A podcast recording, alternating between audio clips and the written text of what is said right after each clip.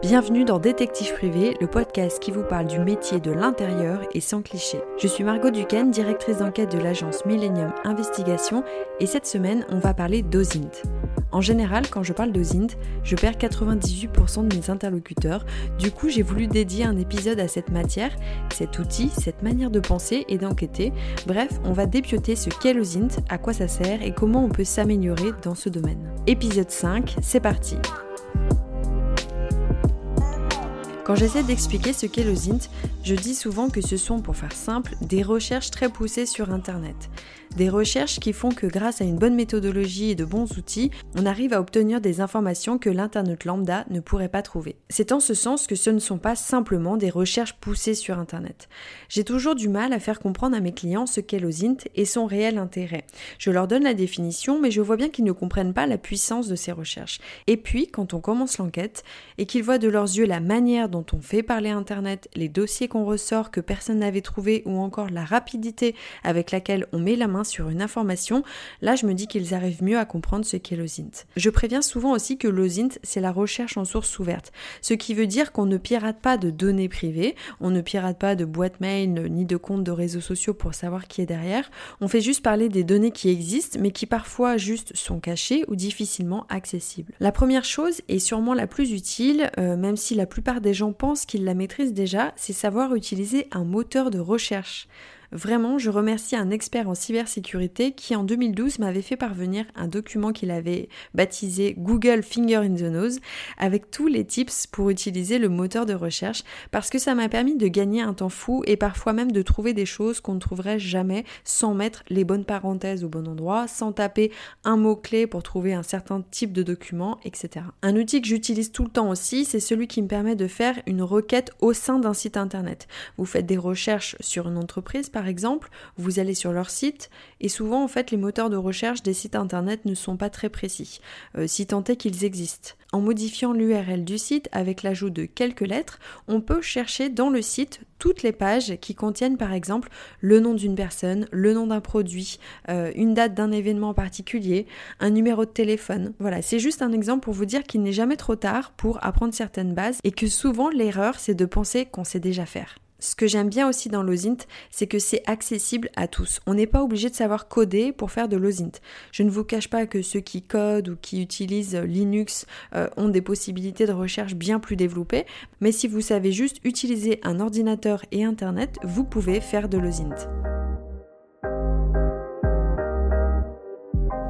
J'avais fait ma première formation officielle euh, en OSINT en 2019 grâce à l'association Open Facto qui venait de s'ouvrir et qui avait et qui a toujours l'ambition de fédérer une communauté francophone autour de l'OSINT. Je me souviens très bien que la première chose qu'on nous a apprise, c'était des trucs très basiques mais primordiales, savoir se poser les bonnes questions avant de partir dans tous les sens dans nos recherches.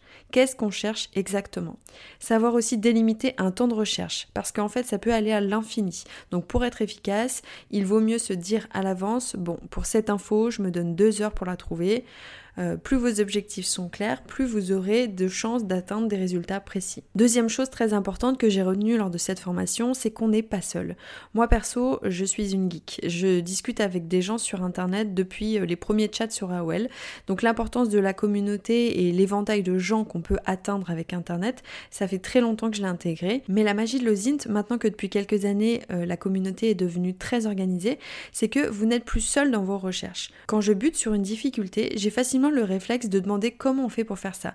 Alors vous n'êtes pas obligé de rentrer dans les détails, vous demandez juste comment on fait pour trouver telle info en ayant tel type d'info. Par exemple, les dernières questions que j'ai demandées, euh, je faisais des recherches sur un réseau social que je maîtrisais mal et je voulais savoir comment on pouvait vérifier la date de publication d'une image car dans une enquête c'était très important de dater cette image. On m'a très rapidement répondu qu'il fallait rajouter quelques lettres à la fin de l'URL et j'ai ainsi pu voir le code source de la page. Alors je vous rappelle que je ne sais pas coder mais par contre je je sais lire, et on pouvait très lisiblement euh, lire euh, la date de publication. Au début, c'est un peu du chinois, et puis au fur et à mesure, ça devient plus simple et on progresse. C'est vraiment une gymnastique. Pour moi, le ZIN, c'est aussi connaître le maximum de sources. En fait, on n'imagine pas le nombre de sites internet qui sont des sources d'informations incroyablement utiles pour le métier de détective privé, mais aussi pour euh, tous les gens qui font des enquêtes, que ce soit à titre personnel ou professionnel. Je dis personnel parce que je trouve que depuis quelques années, il y a énormément de citoyens qui font des travaux d'enquête remarquable, avec parfois un travail d'osine très fouillé et parfois aussi euh, d'intérêt public. Sur ce sujet, je vous conseille de voir sur Netflix le documentaire Don't Fuck with Cats, qui retrace le travail purement osine d'une communauté de citoyens aux quatre coins du monde qui ont uni leurs forces pour retrouver l'auteur des vidéos où on voyait des chats se faire torturer et tuer. Le propos du film va beaucoup plus loin, je vous laisse découvrir.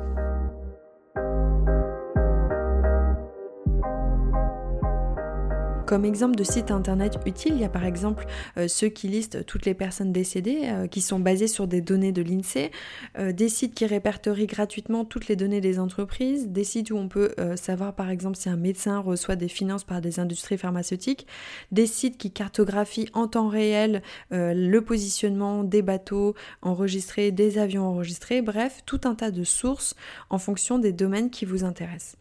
Personnellement, à chaque fois que je trouve un site qui peut m'être utile, je le conserve dans un tableau Excel. C'est ma boîte à outils et je n'y mets que des outils que j'ai déjà utilisés. Chose importante aussi, je ne me base jamais que sur des résultats trouvés en OSINT.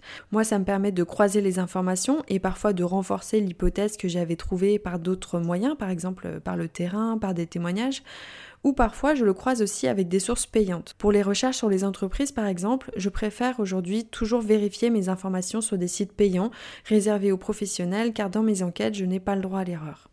Donc l'OSINT, moi je l'utilise en amont d'une enquête, par exemple pour faire des recherches sur les protagonistes, pour les recherches de personnes ou pour les disparitions, pour montrer aussi les fraudes sur les sociétés, en montrant par exemple des liens entre différents euh, chefs d'entreprise impliqués dans un montage financier, etc. etc.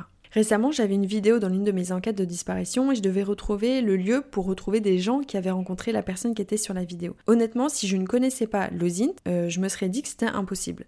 Mais j'avais vu des exemples de la communauté, donc je m'étais dit que c'était possible. J'ai regardé la vidéo, j'ai noté sur un papier tous les indices qui étaient visibles, j'ai tout écrit.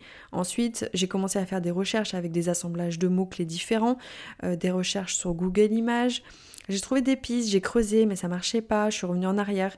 J'ai fouillé sur Facebook, je suis tombée sur un lieu qui n'était pas exactement celui que je cherchais, mais qui ressemblait. Et dans les commentaires, j'ai vu des gens qui parlaient d'un lieu qui était similaire. Bingo, c'était celui-là. Il m'a fallu moins de 50 minutes pour trouver et contacter les responsables du lieu. Alors il y a plusieurs spécialités dans le ZINT. Hein. Euh, il y a la GeoInt qui est la Geospatial Intelligence euh, qui permet grâce à des données géographiques, l'analyse d'images, de géolocaliser des photos. Il y a aussi euh, le SOSMINT qui est le Social Media Intelligence qui est une spécialisation de l'OSINT dans la recherche sur les réseaux sociaux. Et en gros, si vous voulez vous former, moi je vous conseille de vous rapprocher des acteurs euh, comme euh, l'association Open Facto qui propose des formations pour les débutants ou sur des thématiques, ou encore de la communauté osine.fr qui ont un super Discord euh, sur le sujet avec un très grand nombre de gens et de chaînes thématiques. Vous avez aussi par exemple le portail de l'intelligence économique qui publie régulièrement des astuces en OSINT, ou encore le club OSINT Éveil de l'AEGE qui est un réseau d'experts en intelligence économique. Et là je ne vous parle que des ressources françaises. Voilà, j'espère que cet épisode vous aura permis de mieux comprendre les contours de l'OSINT et son champ des possibles. Si cet épisode vous a plu, n'hésitez pas à en parler autour de vous et à mettre 5 étoiles et un avis sur Apple Podcast. Vos retours en privé sur les épisodes m'aident énormément à savoir les questions que vous vous posez pour pouvoir y répondre, donc n'hésitez pas à me contacter. Je vous donne rendez-vous vendredi prochain et d'ici là, prenez soin de vous.